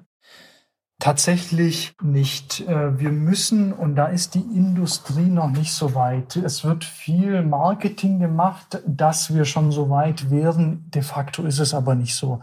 Meine Laufräder, die sind einfach nur ein bisschen kleiner. Und ob ich jetzt ein Laufrad in 26, 27,5 oder in 29 Zoll machen will, das Profil ist letztendlich irgendwo aus einem Erwachsenenbereich, wenn ich was Hochwertiges will. Die Narben das gleiche. Die Narben, die bei uns verbaut sind, sind die gleichen im Erwachsenenbereich mit drin. Das heißt, wenn ich hier so ein Mountainbike-Thema mitgestalten möchte, dann muss ich auf diese Komponenten zurückgreifen. Die Federgabeln, da geht's weiter. Wir haben viele Federgabeln getestet und sind dann letztendlich da stehen geblieben. Wenn ich ein Federgewicht wie ein Kind anständig dämpfen und federn möchte, dann brauche ich einfach eine hochwertige Gabel mit einer Dämpfungseinheit, die dem aus dem Erwachsenenbereich gleichkommt. Alles, was günstiger ist, bringt nicht die Performance, da kann ich die Federgabel gleich weglassen. Und genauso bei den Sattelstützen kannst du nicht eine x-beliebige nehmen, weil die dann unter dem leichten Gewicht der Kinder einfach nicht funktioniert. Also haben wir auf einmal ein Setup an Komponenten drauf, die dem Erwachsenenrad im Nichts mehr nachstehen. Will ich diese Funktion sicherstellen, dass das Kind damit genauso viel Spaß hat wie Vati und Mutti, dann muss ich zu diesen Komponenten greifen. Und dadurch kommt dieser Preis zustande. Ja, wenn man sich so ein bisschen mit Kinderrädern beschäftigt, ne, stellt man das ja auch fest. Also klar, es ist, Christian, es ist alles dran wie bei einem großen Rad, deswegen kostet auch ja, äh, ungefähr so viel. Aber in der Vorstellung, das muss man auch mal sagen, genau. denkt man eigentlich. Das ist ah, ein, ein kann ja nur die Hälfte kosten, ist ja nur halb so groß. Ist ein beliebtes Argument, vielleicht ja, steht es auch deswegen im Skript. Aber jedenfalls haben wir ja dann das Problem, also wir stellen uns mal vor, wir haben jetzt so ein hochwertiges Kinderrad, äh, so wie du das eben beschrieben hast, gekauft und das Kind hat viel Spaß damit und kommt damit klar das Kinderrad wird ja trotzdem wohl oder übel relativ schnell zu klein, beziehungsweise eigentlich bleibt so groß, aber das Kind wird größer. Ihr seid Kinderradexperten. Wie kann ich denn damit umgehen, wenn ich vielleicht nicht das Geld habe, alle zwei Jahre irgendwie knapp 1500 Euro für ein Kinderrad auf den Tisch zu legen? Das ist eine gute und, und valide Frage. Es gibt hier zwei, drei Aspekte, wenngleich wir das Problem nicht in Gänze lösen werden. Wir sehen, dass der Gebrauchtmarkt relativ gut funktioniert an der Stelle. Das heißt, ich habe ein hochwertiges Kinderfahrrad und ich kriege relativ viel von meinem Kaufpreis wieder zurück über den Gebrauchtmarkt. Woom ist hier gerade das extremste Beispiel, wobei das wahrscheinlich nicht mehr so lang gehen wird, aber diese Fahrräder werden fast zum selben Preis wieder verkauft, wie sie zum Neupreis erworben worden sind. Bei anderen Herstellern ist das ähnlich. Wir als junge Marke sind da noch nicht so weit. Man kennt uns einfach noch nicht. Das wollen wir natürlich rasch ändern. Da werden wir hoffentlich Ähnliches erzielen, weil die Komponenten, die dran sind, die schöne moderne Geometrie, die bleibt erhalten. Und nach zwei, drei Jahren Nutzungsdauer von einem Kind ist das Ding noch nicht runtergerockt. Und dadurch kann man das der nächsten Generation gut und gerne weitergeben und auch einen wertstabilen Preis dabei erzielen. Wir bieten jetzt bei uns, um einfach auch der Kundschaft ein bisschen Sicherheit zu geben, nochmal so eine 40% Cashback-Variante an. Das ist nicht das, was man sich erhofft im freien Markt. Da sagen wir eher, erziele ich 70 bis 80 Prozent vom Neupreis nach aktueller Lage. Nichtsdestotrotz wollen wir da nochmal ein bisschen Sicherheit mitgeben, dass du auf jeden Fall 40 Prozent deines Kaufpreises zurückbekommst, wenn du dann äh, das nächstgrößere Modell nimmst oder ein anderes Modell aus unserem Wiz-Shop nimmst. Ein weiterer Punkt, an dem wir arbeiten, ist ein Vermietungskonzept. Das heißt, ich muss mir das Fahrrad nicht kaufen für diesen Preis, sondern miete es mir einfach. Also als ich noch jung war, haben wir uns alle CDs gekauft. Heute haben wir Spotify-Abos. Und so könnte man sich eben auch ein Abo-Konzept im Fahrradbereich vorstellen. Das ist vor allem interessant, wenn wir an die ganz, ganz Kleinen denken. Ja, mit drei Jahren fängt man an, Fahrrad zu fahren heutzutage. Da brauche ich mit vier Jahren schon das nächste Bike, mit fünf Jahren nochmal das nächste Bike. Und diese kleinen Turnusse, die wir da haben, mit einem Miet- und Leihkonzept zu kombinieren, auch die saisonale Nutzung an der Stelle nochmal besser im Griff zu haben. Also im Winter fährt man einfach nicht so viel Fahrrad. Und wenn man sagt, hey, ich möchte da irgendwie mega viel Spaß haben, ein halbes Jahr im Jahr, dann miete ich mir das für ein halbes Jahr. Also da sind den Ideen und der Kreativität, glaube ich, keine Grenzen gesetzt, weil wir sehen das genauso wie ihr. Fahrradfahren ist Freiheit, es muss Spaß machen und das Equipment muss stimmen und das muss vor allem zugänglich gemacht werden. Ideen und Kreativität ist ein guter Punkt. Also dieses Abo-Modell scheint mir echt, wenn ich das so höre, für Kinder, Räder geradezu prädestiniert zu sein. Braucht man vielleicht ein großes Investment am Anfang, wenn man das anbieten will, aber ja, klar. Sparkasse Ravensburg, wer weiß. Oder eine andere örtliche Sparkasse. Kreativität äh, habt ihr auch bewiesen bei der Wahl eures Rahmenherstellers. Da wollte ich noch einmal nachfragen. Ich vermute, dass das auch die Mitbewerber eventuell interessieren würde, weil die haben ja auch alle gerade zu kämpfen damit mit den Lieferungen und welches Schiff nun wie schnell wann wo ein- und auslaufen darf. Wie stark ist denn das Interesse der Mitbewerber an eurer Produktion? Ähm, wie soll ich sagen? Also wir hatten schon die ersten Kontaktaufnahmen wo dann auch explizit reingeschrieben worden ist, es würde uns interessieren, wie ihr das macht. Wir haben das nicht für möglich gehalten. Ähm, wir dachten, ihr, ihr kriegt da irgendwie 100 Fahrräder im Jahr hin. Wir kriegen tatsächlich, wenn wir wollen, auch 100 Fahrräder Stand heute im Monat hin. In nicht allzu ferner Zeit kriegen wir auch 100 Rahmen dann in der Woche hin. Aber wir haben hier viel Zeit, Energie und Kosten reingesteckt vor allem aber auch Kosten. Und deswegen gilt es Stand heute noch als Betriebsgeheimnis. Und es wird der Zeitpunkt kommen, wo wir das dann auch offenlegen oder wo man das auch nicht mehr geheim halten kann. Und das ist auch gut und okay für uns, weil wir hier die Industrie einfach ein bisschen umkrempeln wollen und dazu auch unseren Beitrag leisten wollen. Also diese kleine Kerbe im Universum, die wollen wir schon schlagen und nicht nur für uns behaupten. Gleichzeitig müssen wir einfach aber dieses tolle Argument, das wir aus meiner Sicht haben, Rahmen Made in Germany im Kinderfahrradbereich, einfach jetzt für uns nutzen, um unsere Marke und unsere Firma auf gesundes Fundament zu stellen und nicht früher oder später den Konkurrenztod zu sterben. Dann habe ich zum Abschluss nur noch eine Frage. Du hast es am Anfang erwähnt. Deine Frau hat einen Job im Marketing. Du bist bei Bosch gewesen. Einer großen deutschen Marke, ordentlicher Job, ordentliches Gehalt, klingt alles irgendwie sicher und der Traum vieler Leute. Ihr sattelt jetzt um auf Kinderräder. In einem Satz, warum macht ihr das? Ich kann es leider nicht in einem Satz sagen, weil ich arbeite noch bei Bosch. Wir machen das nebenberuflich und weitestgehend in unserer Freizeit irgendwann mal kommt man an einen Punkt im Leben, wo der Drang danach, was eigenes zu machen, was eigenes auf die Beine zu stellen und ein gewisses Erbe zu hinterlassen, so groß wird, dass man sagt, okay, ich nehme die ganzen Mühen, die Risiken auf mich. Ich weiß von mir selber, dass ich in der Lage bin, diese ganzen Hürden und Schwierigkeiten zu überstehen. Ich habe die nötige psychische Stabilität, das durchzuhalten. Und äh, vor allem bei mir und meiner Frau war das so ein Thema.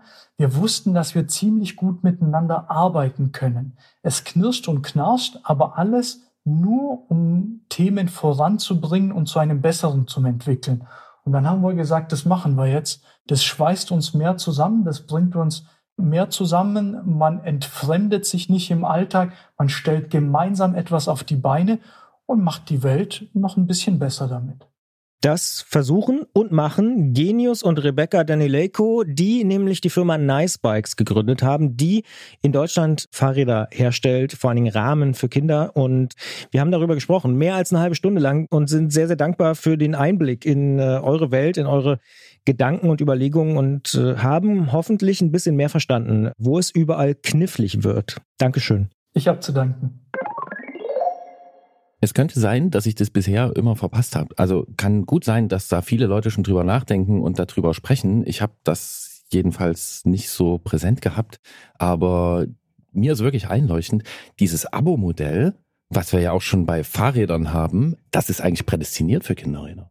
Ja, für das ist es, glaube ich, tatsächlich ein äh, sehr, sehr guter sehr, sehr guter Anlass. Wir haben es ja auch von Jens Klötzer schon gehört, der auch gebraucht gekauft hat. Und klar, wenn du da ein Abo hättest und könntest es einfach, also wahrscheinlich brauchst relativ viel Finanzaufwand, um erstmal diese ganze, ne? aber warum nicht? Also äh, es bietet sich vielleicht schon an. Ja. Je nachdem. Also wir mhm. haben es ja auch, du hast mal mit Swapfeeds, glaube ich, gesprochen. Ne? Ja. Ne? Also da haben wir es ja auch bei diesen dunkelblauen Rädern mit dem blauen Vorderreifen ist es ja so, dass zumindest die nicht elektrifizierten ja gar nicht mal so teuer sind. Also wo man sich sagt, okay, ja. bis eine 20 bist, Euro im Monat oder sowas. Ja. Nee, weniger, glaube ich. Ja, du bist ein Jahr, ein Jahr irgendwo anders als Student ja. in der Stadt, dann nimmst du dir so ein Ding leihmäßig, also wenn sie es auf so einem Niveau abspielen würde, weil das ist wirklich immer dieser, äh, wie sagt man dann so, Zielkonflikt. Ne? Mhm. Also ich kenne das auch, denn Leute wollen ihren Kindern ein cooles Rad hinstellen, was auch wirklich funktioniert, aber Preis, Nutzungsdauer, das ist ein Problem. Jetzt kommt noch Versorgung dazu. Also ja, interessanter Gedanke.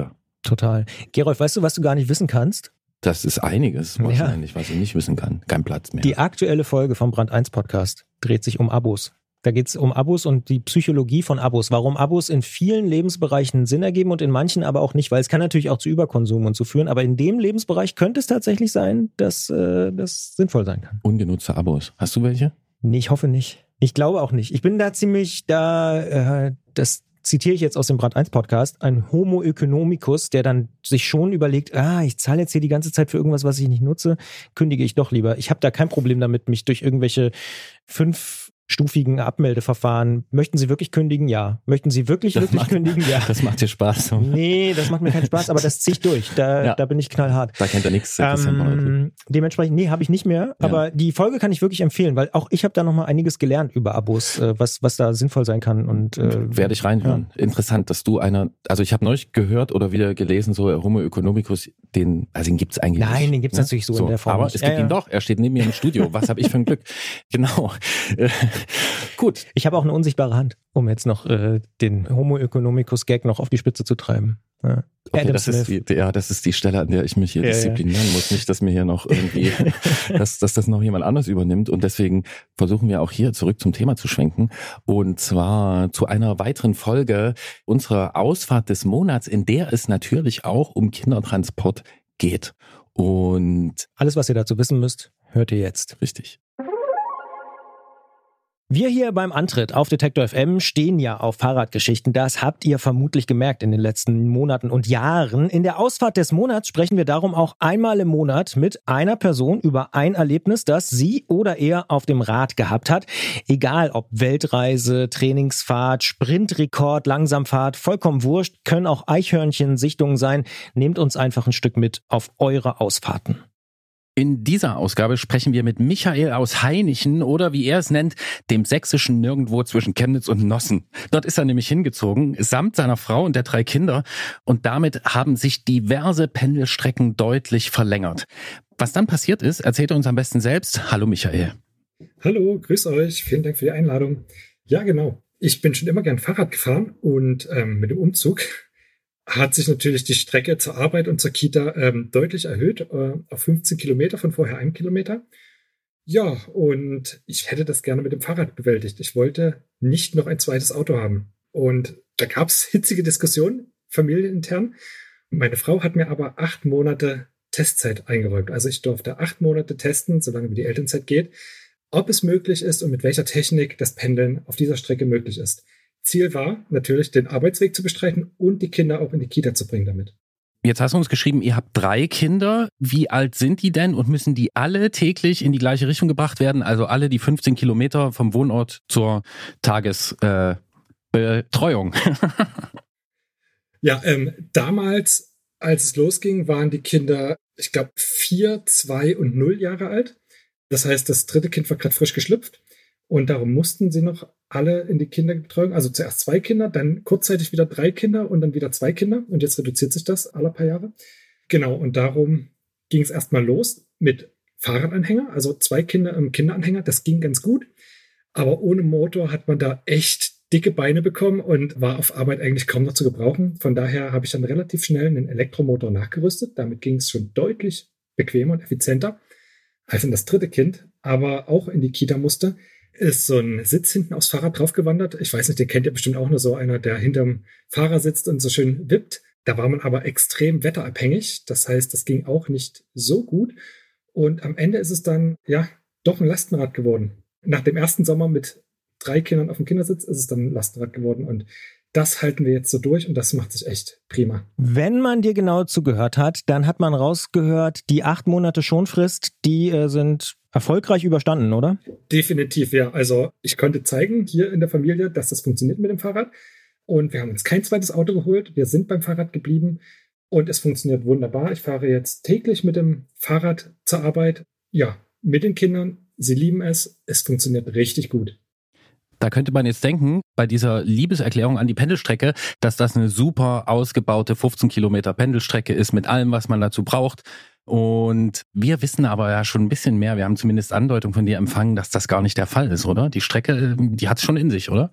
Also, sie ist natürlich super schön äh, fürs Gemüt, aber vom Untergrund her hat sie es tatsächlich in sich. Also, ich fahre durch Wald und entsprechend auch Waldwege mit diversen Schlaglöchern. Die Wege verwandeln sich, sobald es bisschen Niederschlag gibt, in Schlamm. Sie sind im Winter nicht geräumt. Von daher geht es ganz schön ans Material. Ich habe die ersten zwei Jahre gebraucht, um mein Material, die Technik so weit zu optimieren, dass ich nicht liegen bleibe. Genau, aber das Ergebnis jetzt, damit bin ich sehr zufrieden. Also ich habe jetzt keine Panne mehr gehabt seit anderthalb Jahren. Jetzt bin nicht mehr unterwegs liegen geblieben. Also das läuft, es funktioniert richtig gut. Und auch der Pflegeaufwand hält sich inzwischen in Grenzen. Du hast es angesprochen oder Gerolf hat ja so ein bisschen suffisant gesagt, du lebst irgendwo im Nirgendwo. Wir haben ja viel hier auch über Stadt und Land schon gesprochen. Wie ist es denn da so insgesamt? Also so richtig gut ausgebaut ist es tatsächlich nicht. Also du schleppst dich da durch den Wald und durch den Morast. Genau, also ich habe zwei Optionen. Ich kann entweder auf der Bundesstraße fahren, also auf der Bundesstraße, nicht daneben, oder ich kann eben auf Schleichwegen durch den Wald fahren. Ich glaube, wir haben, ja, wir haben etwa anderthalb Kilometer Radweg von der Stadt bis zur Bundesstraße und dann geht's halt im Wald weiter. Zur Sicherheit der Kinder und zu meiner eigenen Sicherheit fahre ich den Weg durch den Wald. Was aber natürlich auch ja, vom Ausblick her und vom Gefühl her toll ist, weil man mitten in der Natur ist. Ja, mit der Stadt natürlich nichts vergleichen. Wir haben vorher in Dresden gelebt. Da ist man ein halbes Jahr oder ein Jahr ausgekommen, ohne das Fahrrad zu putzen. Hier putze ich zwei bis dreimal in der Woche, weil so viel Schmutz anfällt durch die Wege. Und man schüttelt natürlich auch alles kaputt. Und du hast uns in deiner Mail auch geschrieben, ich zitiere, trotz der Widrigkeiten der nicht vorhandenen Fahrradinfrastruktur, dem teilweise rücksichtslosen Verhalten anderer Verkehrsteilnehmer, Regen, Sturm, Schnee, Dunkelheit, drohender Jäger und hohen Kosten möchte ich das tägliche Fahrradpendeln auf keinen Fall aufgeben. Jetzt gibt es ja Menschen im Studio, die können das vielleicht nachvollziehen. Aber es wird einige Menschen geben an den Geräten, die denken so, hä, der schreibt ja, das ist total schwierig und der will es nicht aufgeben. Warum denn das? ja, es gibt immer wieder diese Momente, wo man einfach nur aufgeht. Also ich kann das mal beschreiben. Es war jetzt im Winter äh, so ein schöner Moment. Ich bin abends von der Arbeit nach Hause gefahren. Es hat gerade gedämmert oder war schon fast dunkel. Der Horizont glühte so orange. Da bin ich losgefahren und man merkte, es wurde feucht, es wurde kalt und ich guckte nach oben und plötzlich gehen die Sterne auf. Dann fährt man quasi wirklich umgeben von noch in keinem Schwarz, sondern ist so ein dunkles Blau, fährt man dann über die Felder. Es ist kein Mensch da, es ist kein Auto da. Man ist dort unter sich. Ah, das gibt einem so viel Kraft. Oder auch morgens ist es dunkel, man kommt dann auf so eine Waldlichtung, plötzlich scheint der Mond. Und es ist alles so ein fahles Licht. Man ist allein in der Natur. Man hört vielleicht noch hier ein Wildschwein, dort ein Reh. Aber es ist einfach, es ist so entspannt, es gibt so viel Kraft und ich finde, also mir zumindest, das lädt die Akkus nach so einem Arbeitstag wieder auf. Und morgens macht es natürlich munter. Hast du wirklich schon Wildschweine gehört? Gesehen, ja. Ich sehe regelmäßig Wildschweine und Rehe. Jetzt hast du jemand hier im Studio eine Freude gemacht. Aber was mir noch einfällt, so, also du klingst sehr überzeugt von diesem Pendelweg. Das kommt rüber. Was sagen denn die Kinder dazu? Wie finden die das? Die Kinder lieben es. Also am Anfang, natürlich war es das große Abenteuer. Inzwischen ist es einfach auch das an der frischen Luft sein, das rausschauen und das Tiere beobachten. Also es ist so, wenn es heißt, okay, ihr fahrt heute mit Mama oder mit Papa, wenn es heißt, ja, ihr müsst heute mit Mama mit dem Auto fahren, oh nö, nö, wir wollen Fahrrad fahren, nö, nicht Auto. Also ähm, das ist dann schon ganz cool, dass die Kinder auch lieber Fahrrad fahren. Vor allem natürlich die größeren, weil die dann die Strecke selbst mit ihrem Fahrrad fahren dürfen, ein Stück weit, eben bis es auf die befahrenen Straßen geht, dann nehme ich das Fahrrad hoch. Aber ja, das ist einfach ja ein Erlebnis, ein Abenteuer. Und die haben auch keinen äh, ja, Schiss vorm Schlamm oder vorm Regen oder ähnlichen Sachen. Ganz im Gegenteil. Meine Mittlere sagt immer, nö, ich will nicht hier auf dem Radweg fahren, ich will dort Buppel fahren. Lass uns bitte Buppel fahren. Ich will richtig in den Matsch. Und äh, das ist immer wieder ein Fest. Und ich meine, der Weg hält auch immer wieder Überraschungen bereit. Wenn zum Beispiel wegen Jagd gesperrt ist, müssen wir Umwege fahren. Da sind wir zum Beispiel schon im Morast stecken geblieben. Also da stand das Lastenrad einfach bis zum Achsen versunken im Schlamm. Kinder mussten dann mithelfen beim Rausziehen. Dann sind wir rumgedreht und dann gab es doch einen Homeoffice-Tag. Oder es ist mal im Winter, ne, es wird nicht geräumt, der Schnee ist noch nicht platt gefahren von den Waldarbeitern dann muss man halt schon mal ganz schön kurbeln. Dann braucht man eben noch mal zwei Stunden statt 45 Minuten. Aber es ist irgendwie immer wieder ein Erlebnis. Man lernt in der Lage zu leben. Und für die Kinder ist es halt auch immer wieder ein Fest. Und die Fieber dann immer schon mit. Aber das Feststecken im Morast ist jetzt vielleicht nicht der Moment, wo du sagen würdest, damit überzeuge ich auch meine Kolleginnen und Kollegen auf Arbeit? Nee, aber das ist so ein Abenteuer. Einfach, das macht es weiterhin spannend. Nee, äh, die Kollegen auf Arbeit würde ich überzeugen, einfach mit, genießt die Natur fühlt euch frei und kriegt den Kopf frei. Du hast aber auch geschrieben, dass du da so teilweise auch so ein bisschen, naja, ich sag mal, mitleidige Blicke und Kommentare geerntet hast, oder? Dafür, was du dir da täglich aufhalst und deinen Kindern. Am Anfang auf jeden Fall. Da war es so ein, ja, bist wahrscheinlich ganz schön armer Schlucker. Hier, ich habe da noch ein Mofa, ich habe da noch ein Auto, willst nicht hier mein gebrauchtes Auto kaufen?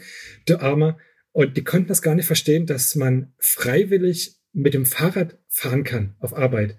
Ja, aber inzwischen haben sie eben tatsächlich gesehen, dass es funktioniert, dass es den Kindern Spaß macht. Also im Kindergarten, die Erzieher berichten immer ganz, ganz erstaunt den anderen Eltern und auch ganz begeistert, dass die Kinder ja mit dem Rad mitfahren.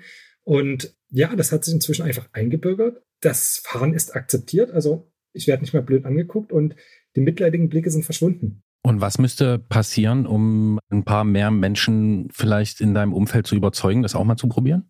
Die Radinfrastruktur müsste deutlich besser werden. Also diejenigen, mit denen ich mich unterhalten habe, da krankt es wirklich an der Angst. Also die haben Angst, hier Fahrrad zu fahren. Ja, es ist einfach, es ist kein schönes Gefühl, wenn man dicht von Autos überholt wird, schnell von Autos überholt wird.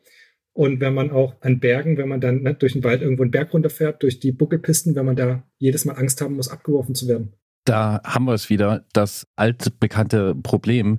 Eine letzte Frage habe ich, ganz kurz, Micha. Dein Lieblingsmoment aus der letzten Zeit mit den Kindern auf dem Pendelweg? Der Lieblingsmoment. Ähm, das könnte, ja, das war eines Morgens. wir sind sehr zeitig losgefahren, kommen dann um eine Ecke gebogen, geht's einen Berg runter und da steht plötzlich eine Horde Rehe direkt vor uns. Also keine zehn Meter von uns entfernt. Viele Rehe, die uns erstmal angucken im Scheinwerferlicht, kurz stehen bleiben und dann die Flucht ergreifen und vor uns weglaufen. Aber das ist einfach so ein, ja, mitten in der Natur sein. Äh, so viele Tiere sieht man sonst eigentlich nur im Zoo. Und ja, einfach so ein, man fühlt sich dort der Natur verbunden und die Kinder haben natürlich auch gefeiert. Also die Kinder haben noch tagelang davon erzählt. Michael wohnt mit seiner Frau und seinen Kindern in Heinichen. Das ist im sächsischen Nirgendwo zwischen Chemnitz und Nossen, wie er schreibt. Dort gibt's nicht so wirklich gute Fahrradinfrastruktur. Dafür viel Schlamm, was mindestens seine Tochter freut, ihn wahrscheinlich auch. Und Ein wahrscheinlich Sprungrehe auch, ja. Und es gibt äh, viele Tiere, Rehe, Wildschweine und ja, die alle zusammen genießen ihren Pendelweg mit dem Fahrrad und uns freut sowas zu hören. Vielen Dank für diese Ausfahrt des Monats, Micha, und viel Spaß euch allen noch. Vielen Dank. Spread the word. ich finde es cool, wie da dieser, ich nenne es mal Entdeckergeist der Kids durchkommt, ne? Und wie Mhm. auch so, Ja. was ja einer der Aspekte am Umgang mit jungen Menschen ist, der so Spaß macht, ne? Dass die so, so Sachen so entdecken und dann der Schlamm ist cool und das ist nachts ist es cool und dann ist das Tier da und äh, so, das kommt da richtig schön rüber und ja, klar. Also wenn, wenn ich 15 Kilometer Pendelstrecke höre, ich denke mir, geil, habe ich Bock drauf. Ja. Ähm, Klingt wirklich cool. Hätte ich auch als Kind, glaube ich, gut gefunden. Mit Papa und Mama da über den Berg, am Jäger vorbei, am Wildschwein und so. Ja, das hatte ich auch wieder gekriegt. Ein Sprungrehe. Ja, ja, ja, Ja. doch. Da. Ein Sprungrehe. ja. Das ist so ein, ah, das ist, wenn so, mhm. ist das so ein zusammenhängender Sprung? Also ist das, wenn jetzt hier so, wie sagt man bei den Rehen? Man sagt ja nicht, nee, man sagt nicht Rudel, man sagt nicht Herde, man sagt Sprung. Ach so, Ja, okay. ja, ja. Das, ah, ja, Genau. okay. Ja. Ah, Glaube ich jedenfalls. Gefährliches Halbwissen, aber ja, ziemlich sicher. Ja, Mhm. da ist er mit seinem Jägerlatein am Ende. Oh ja, sind wir doch wieder im Floskelbereich gelandet. Ja, nicht schlecht, aber Mhm. was ich dir noch äh, berichten kann, ich habe ähm, Stimmt, du wolltest mir noch was erzählen. ich habe einen Sprung Muffelwild gesehen am Ah. Rande des Schmieringer Beckens. Ah, ob das dann ein Sprung ist, weiß ich gar nicht. Muffel, Es waren gibt drei. fast für jedes Tier einen eigenen Namen. Ja, und diese- ich dachte erst, könnte auch da eine wären Rotte gewesen sein. Nee, Rotte wahrscheinlich nicht. Rotte ist Wildschwein. ja, Ja. Muffel? Kann ich nachgucken, was es ist. ja, Aber erzähl also mir mal, sagte mein, mein, mein Freund Thilo, der sagte mir, das ist Muffelwild. Ich dachte, da wären drei Schafe ausgebüxt. ähm, Nee, Muffel, Mufflons So gut. äh, in ein, Ja. ist sehr schön. Ja. Genau. Mhm. Und das war auch, siehst du, auch ein wonniger Moment auf dieser Reise. Und ich habe dir noch gar nicht gesagt, was das Ziel der Reise war. Und mir ist nämlich erst jetzt unterwegs. Europäisches Mufflon ist übrigens der offizielle Name. Mhm. Mhm. Aber ja, Wie sagt man? Hier googelt der Chef noch selber. Aber willst du mich vielleicht fragen, was das Ziel dieser Reise war, jetzt wo ich dir das schon so schön ja das würde hab? mich tatsächlich interessieren. Ah, okay. Ja. Dann werde ich dir das verraten. Wir sind zu meinem Freund Thilo gefahren ins Sauerland zu seiner Werkstatt und haben dort begonnen mit dem Bau eines Rades für eine meiner Nichten. Hm. Also dem Rahmenbau. Mhm. Äh, das haben wir dort gemacht. Und das ist mir jetzt erst klar geworden. Und Na, nicht schlecht. hier googelt der Chef immer noch selber. Was machst du an deinem Telefon? Na, parallel, ich wollte nur kurz gucken, äh, ob Mufflons äh, wie die männlichen Tiere heißen. Und die sind tatsächlich Widder. Mhm. Wusstest du das? Ja, so fühlt sich das an, wenn einem jemand richtig konzentriert zuhört. Naja, Nein, aber was wolltest du denn jetzt im Sauerland? Also, Das habe ich dir eben schon Ja, gesagt. wir ja, haben aber- angefangen, den Rahmen für meine Nichte zu bauen. ja. Und das war auch sehr schön. Und wir haben da, ähm, also mein Freund Thilo kennt sich sehr gut aus mit Geometrien und mit Vermessung und Mhm. allem Möglichen. Wir haben also festgestellt, das Kind braucht ein neues Rad.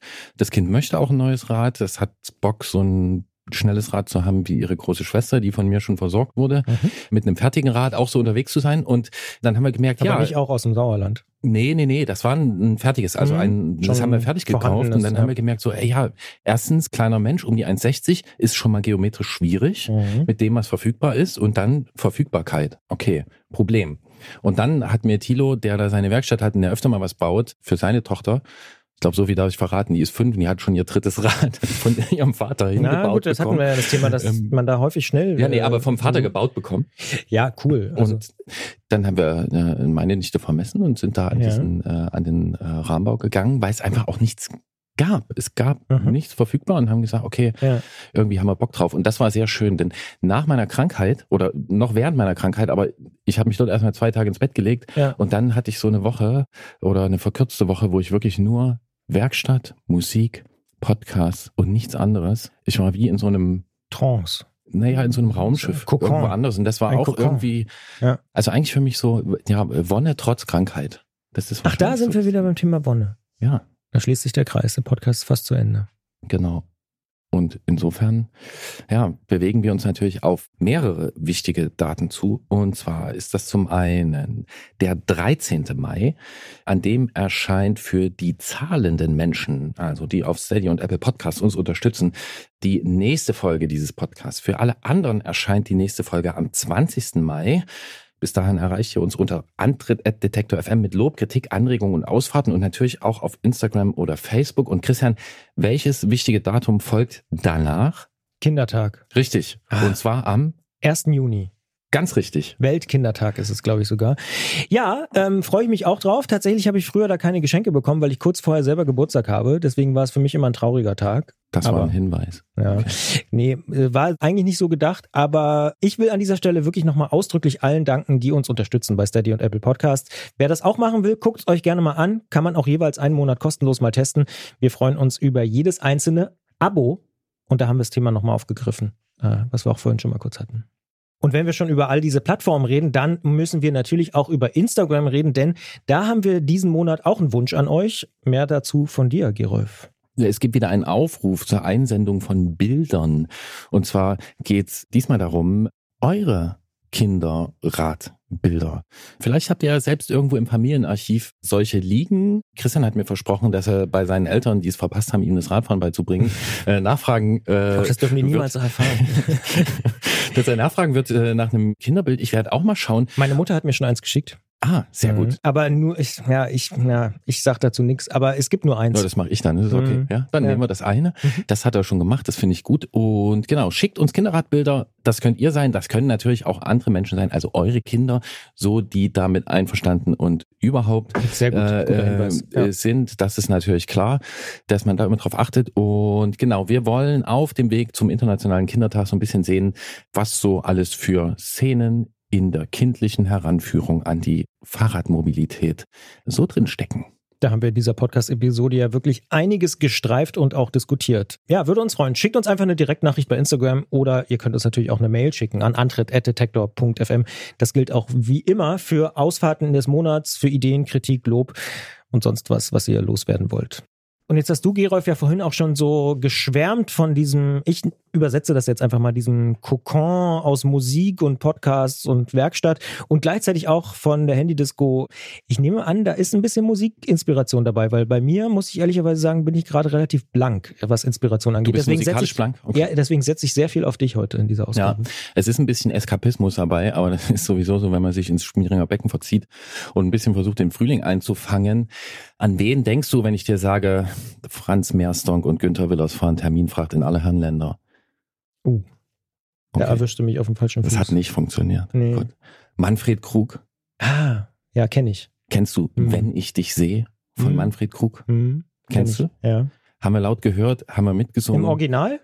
Natürlich. Ja, okay. Ach, gibt's das noch von jemand anderem? Ja, ich glaube, es gibt's auch noch als Cover. Aber, also, ja. Na, wir haben das schon mal gespielt, wenn's draußen grün wird. Das gibt's auch Und als das Cover. ist das Cover von Albrecht Schrader. Ja. Aber hier geht es diesmal um Das das, Original. Original. Manfred Krug, wenn ich dich sehe, kann man singen auf dem Rad oder auch in anderen Lebenssituationen oder einfach ein bisschen mitpfeifen. Auch wenn es draußen schon grün ist. Genau. Und Christian, du schaffst das mit dem Nicht-Umfallen. Das wird. Ich gebe mir Mühe. Bis bald. Bis nächste Woche oder übernächste Woche. Oder demnächst in eurem Podcast-Player. Gute Fahrt. Viel Spaß.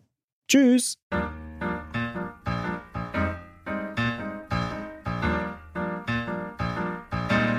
Wenn ich dich seh, dann werd ich froh. Ob dich das kümmert oder nicht, das ist mal so. Wenn ich dich seh, dann werd ich wach